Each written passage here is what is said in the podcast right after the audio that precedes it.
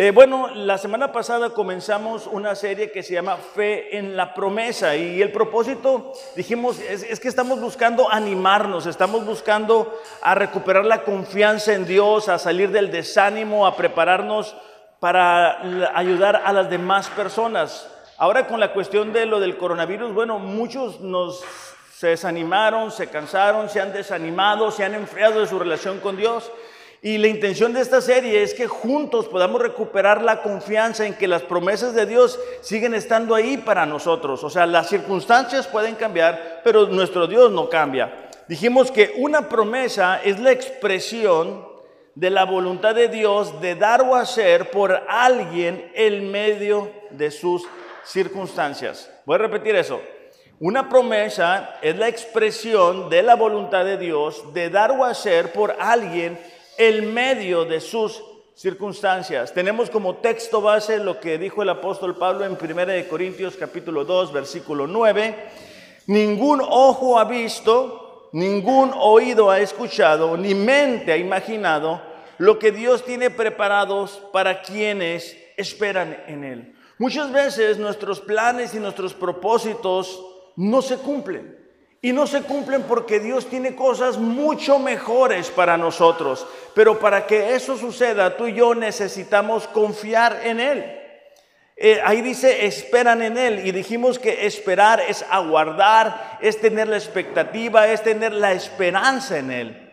Muchas veces decimos que tenemos confianza en Dios, pero la realidad es de que únicamente lo decimos con nuestras palabras, pero nuestras acciones no demuestran que realmente tenemos confianza en Dios. ¿Por qué estamos nerviosos, estamos ansiosos, no tenemos paz, tomamos decisiones de una manera apresurada, nos sentimos desanimados, no estamos leyendo la Biblia, no estamos orando, no estamos buscando a Dios, pero creemos que sí estamos confiando en Dios. Entonces es importante que podamos reconocer si realmente estamos experimentando de la paz. Porque cuando estamos enfrentando situaciones difíciles, cuando estamos esperando un proceso de espera en cuanto a una promesa, es cuando tú y yo necesitamos tener la fe en las promesas de Dios. Entonces, esperar en Dios no es únicamente palabras, es no, no es únicamente decir yo estoy esperando en Dios, sino que es poder experimentar de la paz mientras espero las promesas que Dios tiene para mi vida. Entonces, esta mañana me gustaría preguntarte, ¿qué estás esperando de Dios? O sea, ¿qué, ¿cuál es la expectativa que tienes que Dios va a hacer en tu vida? ¿Cómo, ¿Cómo tú pudieras decir que estás esperando a Dios? Esto es muy importante porque nosotros podemos esperar toda la vida y no sucede nada. O sea, pero si estamos esperando en Dios, o sea, si estamos leyendo la palabra, si estamos orando, si nos estamos congregando, si estamos buscando el rostro de Dios, tenemos la seguridad de que lo que estamos esperando Dios lo va a traer a nuestras vidas. Entonces es importante esperar de la manera correcta. No es únicamente cruzarnos de brazos y decir, bueno, Dios me va a ayudar. Sí, sí te va a ayudar, pero si tú lo buscas, o sea, si tú oras, si tú permites que la palabra de Dios te cambie, si tú permites que las prioridades de Dios se vuelvan una realidad en ti, no es únicamente esperar de brazos cruzados a que Dios nos resuelva la vida, sino que parte de nuestro compromiso con Él también. Entonces, muchas veces pensamos que Dios es como las demás personas que nos han prometido algo y no nos han cumplido. ¿Alguna vez te han prometido algo y no te han cumplido? Levanta la mano si te ha pasado. Ernesto, ¿a ti nunca te han prometido? ¿Todo lo que te prometen te lo cumplen? Bueno, preséntanos tus amigos. La verdad es de que a la mayoría de nosotros, a excepción de Ernesto, nos han prometido algo y no nos lo cumplen. Y si somos honestos, ¿cuántos de nosotros hemos prometido algo y no lo hemos cumplido? También entramos ahí. ¿Tú, ¿Ahí sí, Ernesto, o tampoco? Ah, ok. Bueno, esa es nuestra naturaleza, pero con Dios no es así. Nuestro Dios no, no actúa como nosotros, porque muchas veces tenemos la intención, el deseo de hacer aquello que prometimos hacer, pero simplemente no podemos hacerlo. Y es precisamente de lo que quiero hablar en esta mañana. Esta mañana quiero que repasemos que creer debemos de creer, perdón, debemos de creer en la fidelidad de Dios. La fidelidad de Dios descansa en los atributos mismos de Dios. Es decir, Él es omnisciente, Él lo sabe todo. Él es omnipotente, Él lo puede todo. Él no cambia, Él no miente. Él es soberano, es decir, Él hace lo que quiere cuando quiere hacerlo. Muchas veces, aunque nosotros tenemos buenas intenciones de cumplir nuestras promesas, simplemente no podemos. Y no podemos porque nuestros recursos se han acabado. Somos personas limitadas. Pero como cristianos, como personas que van este año buscando vencer los obstáculos, necesitamos poder descansar en la fidelidad de Dios. Ahora, eh, en el título de creer en la fidelidad de Dios lo quiero desglosar de la siguiente manera. Creer es considerar algo como verdadero o seguro. Lo voy a repetir. Creer es considerar algo como verdadero o seguro. La palabra fidelidad, por otro lado, es la firmeza y constancia en los afectos, ideas y obligaciones. Firmeza y constancia en los afectos, ideas y obligaciones, en el cumplimiento de compromisos establecidos. Entonces, cuando unimos este título, ¿verdad? De creer en la fidelidad de Dios, nos damos cuenta de que cuando nosotros creemos en que Dios va a hacer lo que dijo que va a hacer, podemos tener la seguridad de que va a suceder lo que Dios nos ha prometido. Este año tenemos como lema vencedores y lo hemos tomado de Romanos 8:37.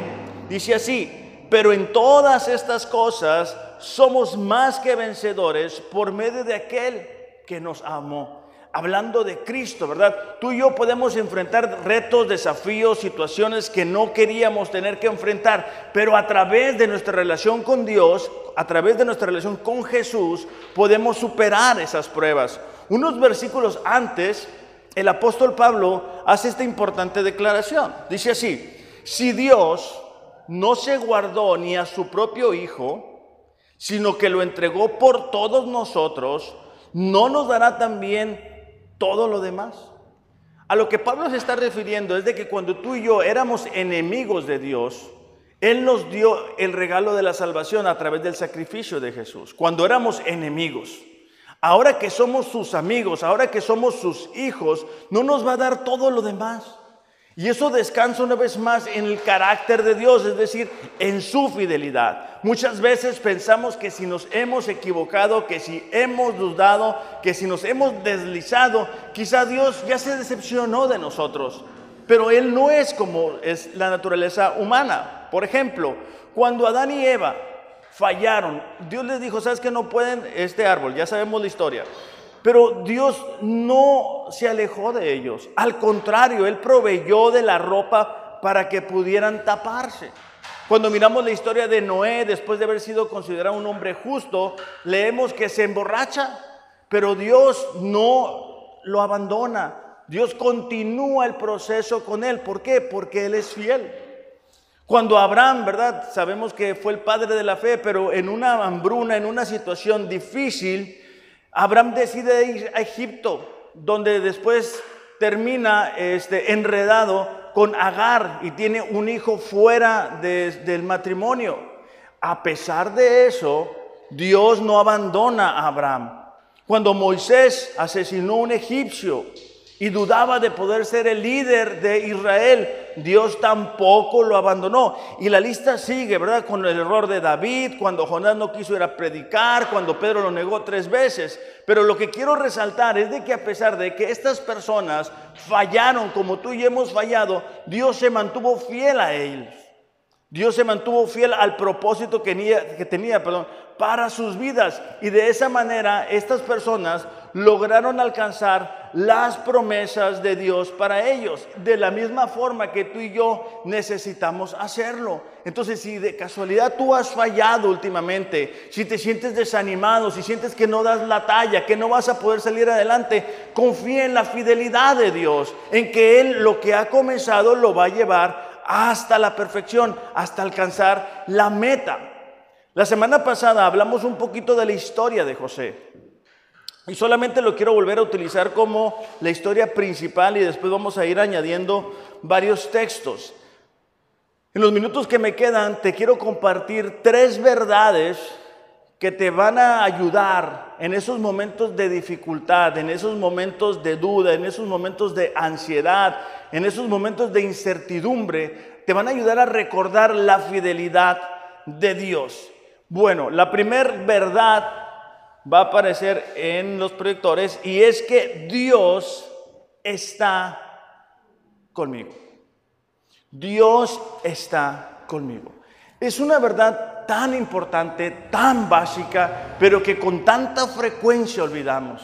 Cuando estamos enfrentando una situación que nos supera, una situación que no esperábamos, una llamada, una situación en la familia, una situación económica, una situación laboral, de repente nos llegamos a sentir solos. Podemos estar rodeados de personas, pero nos sentimos solos, tenemos, sentimos como que esa situación nos está hundiendo, nos está ahogando. Y en la historia de José es una constante que nosotros miramos que, dice en la Biblia, ¿verdad? El Señor estaba con José. Pero ¿por qué diría esto? O sea, además de que es una verdad, es porque hay momentos en los que parece que José está solo. Recordemos un poquito, la semana pasada decíamos que los hermanos golpean a José, lo venden a los madianitas, y después lo revenden a Potifar y después lo ponen en prisión. Pero vemos esta constante, que Dios estaba con José. Y es que hay momentos que no son tan bonitos como cuando ahorita estábamos adorando a Dios. Hay momentos en los que vienen situaciones a nuestras vidas que parece que estamos solos. ¿Alguna vez has experimentado soledad? ¿No? ¿Nadie le ha experimentado? La verdad es de que la mayoría de nosotros hay momentos en los cuales nos sentimos así. Una de las herramientas que el enemigo utiliza con mayor frecuencia es una evidencia falsa. O sea, el enemigo viene y te recuerda tu situación con evidencia. O sea, te puede mostrar que sí estás solo o que sí estás sola. Te puede mostrar evidencia que te hace ver que nunca vas a poder superar lo que estás enfrentando. Déjame te lo muestro. La semana pasada decíamos que los, los hermanos de José, bueno, lo golpean y lo venden, ¿verdad? Pero los hermanos de José deciden mentirle a su padre. Ellos deciden mentir acerca de José y decir que un animal lo ha matado. Génesis capítulo 37, versículo 31 al 33, dice así, así que tomaron la túnica de José, mataron un macho cabrío y empaparon la túnica en la sangre. Entonces enviaron la túnica de muchos colores. Esta es la túnica que su padre le regaló a José. ¿Ok?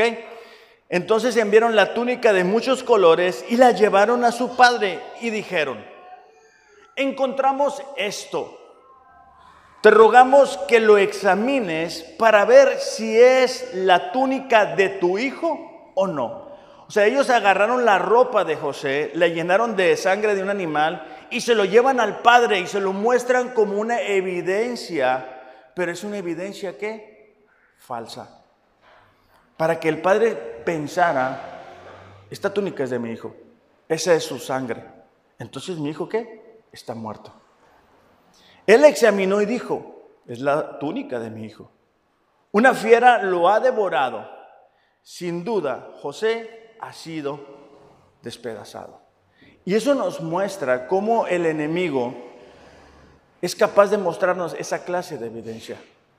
Y si tú y yo no conocemos la verdad, si tú y yo no estamos orando todos los días, si tú y yo no estamos leyendo la palabra de Dios todos los días, va a ser muy difícil para nosotros distinguir entre esa evidencia que el enemigo nos va a mostrar y lo que la palabra de Dios dice. El padre de José fue engañado, como muchos cristianos están siendo engañados el día de hoy, porque no logran diferenciar entre esa evidencia falsa que el enemigo nos llega a presentar y la verdad de la palabra de Dios. Ahora, José no experimentó de la presencia de Dios únicamente en momentos de dificultad o en momentos de tristeza. Cuando la esposa de Potifar se presenta delante de él, ¿verdad? Y le, y le pide tener relaciones sexuales con él, él recuerda que Dios está con él. Y él dice, ¿sabes qué? ¿Cómo podría yo pecar contra mi amo? ¿Cómo yo podría hacer eso? José sabía que Dios estaba ahí con él. Qué diferente hubiera sido para nosotros si hubiéramos recordado esa verdad en la última ocasión que enfrentamos una tentación. La última ocasión que nos apareció algo que no debimos ver. La última ocasión que dijimos algo que no teníamos que decir la última ocasión que fuimos a un lugar que sabíamos que no debíamos de haber ido. Entonces es importante que cuando tú y yo estemos enfrentando tentaciones, podamos recordar que Dios está con nosotros. Muchas veces nos escondemos o nos ocultamos de nuestro esposo, de nuestra esposa, de nuestros padres, de nuestros hijos, para hacer algo que sabemos que está mal. Pero no con eso significa que Dios no lo está viendo. Dios está con nosotros. Para nosotros, bajo el nuevo pacto, en Gálatas 2.20 recordamos esto. Dice así Pablo, con Cristo he sido crucificado. Y ya no soy yo el que vive, sino que Cristo vive en mí. Y la vida que ahora vivo en la carne, es decir, mientras esté aquí en la tierra, la vivo por la fe en el Hijo de Dios el cual me amó y se entregó a sí mismo por mí. Entonces, Dios ha venido a habitar en la vida de cada uno de nosotros. Entonces, es importante que recordemos eso, porque va a haber momentos en los cuales nos vamos a sentir solos. O va a haber momentos en los cuales ya no sentimos la fuerza para seguir adelante. Va a haber momentos en los cuales nos sentimos muy débiles. Debemos de recordar que Cristo está habitando en nosotros y que de la misma manera que resucitó Dios a Jesús de entre los muertos, nos puede animar a nosotros. Es el mismo espíritu.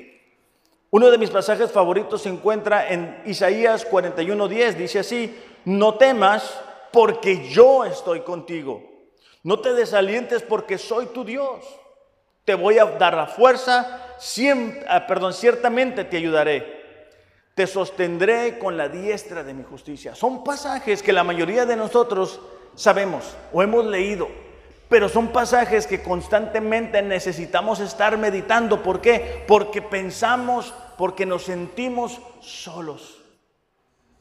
Y no es el plan de Dios que nos sintamos así. No es el deseo de Dios que pensemos que estamos huérfanos. Deuteronomio capítulo 20, versículo 1 dice, cuando salgas a la batalla contra tus enemigos y veas caballos y carros y un pueblo más numeroso que tú, no tengas temor de ellos, porque el Señor tu Dios que te sacó de la tierra de Egipto está contigo, está contigo. Entonces, cuanto más sabes que Dios está contigo, menos importa quién está contra ti. Dios le estaba diciendo a su pueblo, va a haber un momento en los cuales ustedes numéricamente se van a sentir inferiores y quizá lo sean, pero no se preocupen, yo estoy con ustedes. Entonces, para poder mantenernos en la confianza de la fidelidad de Dios, necesitamos recordar que Dios está conmigo. La segunda verdad es que Dios está en control. Dios está en control. Cuando miramos la historia de José, bueno, parece que todo el mundo está en control de la vida de José.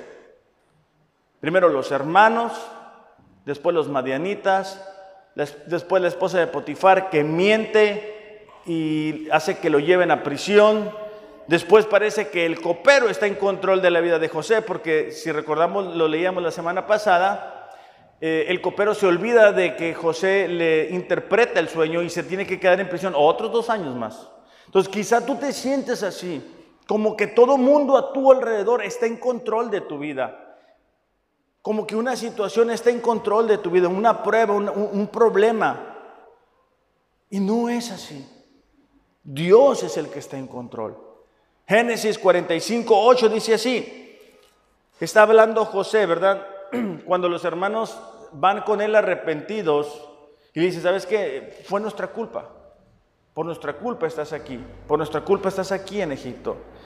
Él, contesta de la siguiente manera, fue Dios, dice, quien me envió a este lugar y no ustedes. Y fue Él quien me hizo el consejero del faraón, administrador de todo su palacio y gobernador de todo Egipto.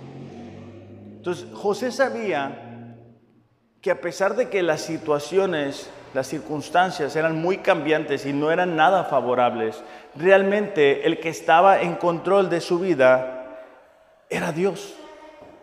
Salmos 33, 11 dice, pero los planes del Señor se mantienen firmes para siempre. ¿Por qué? Por la fidelidad de Dios para nuestras vidas. Sus propósitos nunca serán frustrados. Podemos desesperarnos porque nosotros quisiéramos ir a una velocidad. La mayoría de nosotros quisiéramos que Dios fuera más rápido, que Dios nos bendijera más rápido, que alcanzáramos las bendiciones de Dios más rápido. Pero no todo el tiempo es así.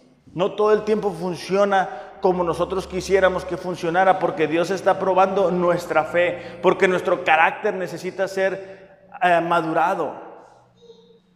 Cuando leemos la historia de Job, sabemos que la Biblia lo declara en una versión que me parece que es la nueva traducción viviente, dice como el mejor hombre, una persona intachable, íntegro, con temor de Dios y apartado del mal. Pero aún a pesar de eso, vemos como Dios que permite que el enemigo lo pruebe. Como Dios permite que el enemigo entre en su vida. Dice en el versículo 11, así que extiende tu mano y quítale todo lo que tiene. Ten por seguro, dice, que te maldecirá en tu propia cara. Esa era la acusación del enemigo acerca de Job, porque el enemigo le había dicho a Dios, ¿sabes qué? Dios no te teme en balde, tú lo tienes respaldado, tú lo tienes cuidado, tú lo bendices, tú lo prosperas, pero quítale, quítale lo que tiene, vas a ver cómo cambia. Y eso es una verdad en muchas ocasiones en la vida de los cristianos. Tan pronto Dios permite que algo nos suceda, que algo nos toque en nuestra vida, no respondemos de la mejor manera. Pensamos que Dios se olvidó de mí, no estoy solo, siempre me pasa lo mismo, siempre voy a vivir así. ¿Por qué tengo que enfrentar esto? Versículo 12, Job 1.12 dice, muy bien dice, puedes probarlo, dijo el Señor a Satanás haz lo que quieras con todo lo que posee, pero no le hagas ningún daño físico. ¿Qué estaba diciendo aquí Dios? Ok, lo puedes tocar, pero hasta donde yo te diga. Y con eso nos damos cuenta que Dios está en control. No es el enemigo, no son las circunstancias, no, son, no es la economía, no es el coronavirus, no es nada externo, solamente Dios está en control. En Lucas capítulo 22, versículo 31 y 32, nos encontramos la historia cuando Jesús habla con Pedro y, y los demás discípulos. Dice, Simón, Simón, dice, mira que Satanás ha pedido zarandearlos a ustedes como si fueran trigo. Aquí no únicamente le está hablando a Pedro, le está hablando a todos los discípulos. Él está diciendo, ¿sabes? El enemigo ha venido a pedirlos para zarandearlos, como si fueran trigo. Es decir, su situación, sus circunstancias iban a cambiar. Pero yo he orado por ti para que tu fe no falle. Yo cuando leo eso, yo pensaría que Jesús va a orar para que no tengan que ser zarandeados, para que no tengan que experimentar pruebas, para que todo esté tranquilo en sus vidas, pero no es así. Jesús no oró de esa forma. Dice, y tú, dice, cuando te hayas vuelto a mí, fortalece a tus hermanos. Es decir, Jesús estaba permitiendo que los discípulos fueran zarandeados. Jesús estaba permitiendo que Pedro atravesara un desierto en su fe, pero él sabía que iba a volver. Entonces, si nos damos cuenta, la perspectiva, la óptica de Dios es muy diferente a la de nosotros. Nosotros no quisiéramos tener que atravesar esas pruebas, esos momentos de espera, esas dificultades, pero el deseo de Dios es que las atravesemos para que nuestra fe pueda crecer y pueda madurar. Entonces, necesitamos recordar que Dios está en conmigo, Dios está en control y una tercera verdad es que Dios está trabajando. Dios está trabajando. Estamos muy acostumbrados a ver las cosas exteriores. Estamos muy acostumbrados al mundo físico, estamos muy acostumbrados que si queremos comer, bueno, prendemos el microondas y en un minuto, dos minutos tenemos eso listo. Pero con el proceso de un cristiano, Dios sigue trabajando en nuestras prioridades, en nuestras motivaciones. Salmo 105, versículo 19 dice, hasta que llegó el momento de cumplir sus sueños, el Señor puso a prueba el carácter de José. Entonces, cuando atravesamos esa clase de pruebas, podemos ver dónde está nuestra paciencia. Podemos ver cómo está nuestra confianza en Dios. Podemos ver qué tan misericordiosos somos. Podemos darnos cuenta y reconocer ciertos errores, porque a veces que estamos esperando que Dios nos bendiga de cierta manera, pero no estamos listos para eso. No estamos listos para avanzar. No estamos listos para el siguiente paso. No hemos sido fieles con Dios en ciertas áreas y Él no nos puede entregar más. Porque simplemente no estamos listos. Ariel, eh, si pueden pasar por favor. Proverbios 13, 19 dice así. Es agradable, es agradable ver los sueños que se hacen realidad. Pero, dice, los necios se niegan a abandonar el mal para alcanzarlos. Es bonito cuando nosotros miramos este, que alguien alcanza los sueños de Dios, las promesas de Dios. Pero muchas veces no miramos el trabajo detrás de cámaras, por así decirlo. No miramos todo el esfuerzo que se tiene que hacer. Entonces, es importante para nosotros recordar que para poder alcanzar esos sueños tenemos que dejar ciertas actitudes, necesitamos dejar ciertas formas que no nos permiten avanzar. Filipenses 1.6, el apóstol Pablo hablando, dice, estoy convencido precisamente de esto, que el que comenzó en ustedes la buena obra, la perfeccionará hasta el día de Cristo Jesús. Pablo estaba seguro, estaba convencido porque estaba mirando el fruto en los filipenses. estaba viendo cómo ellos estaban creyendo, cómo estaban confiando en él.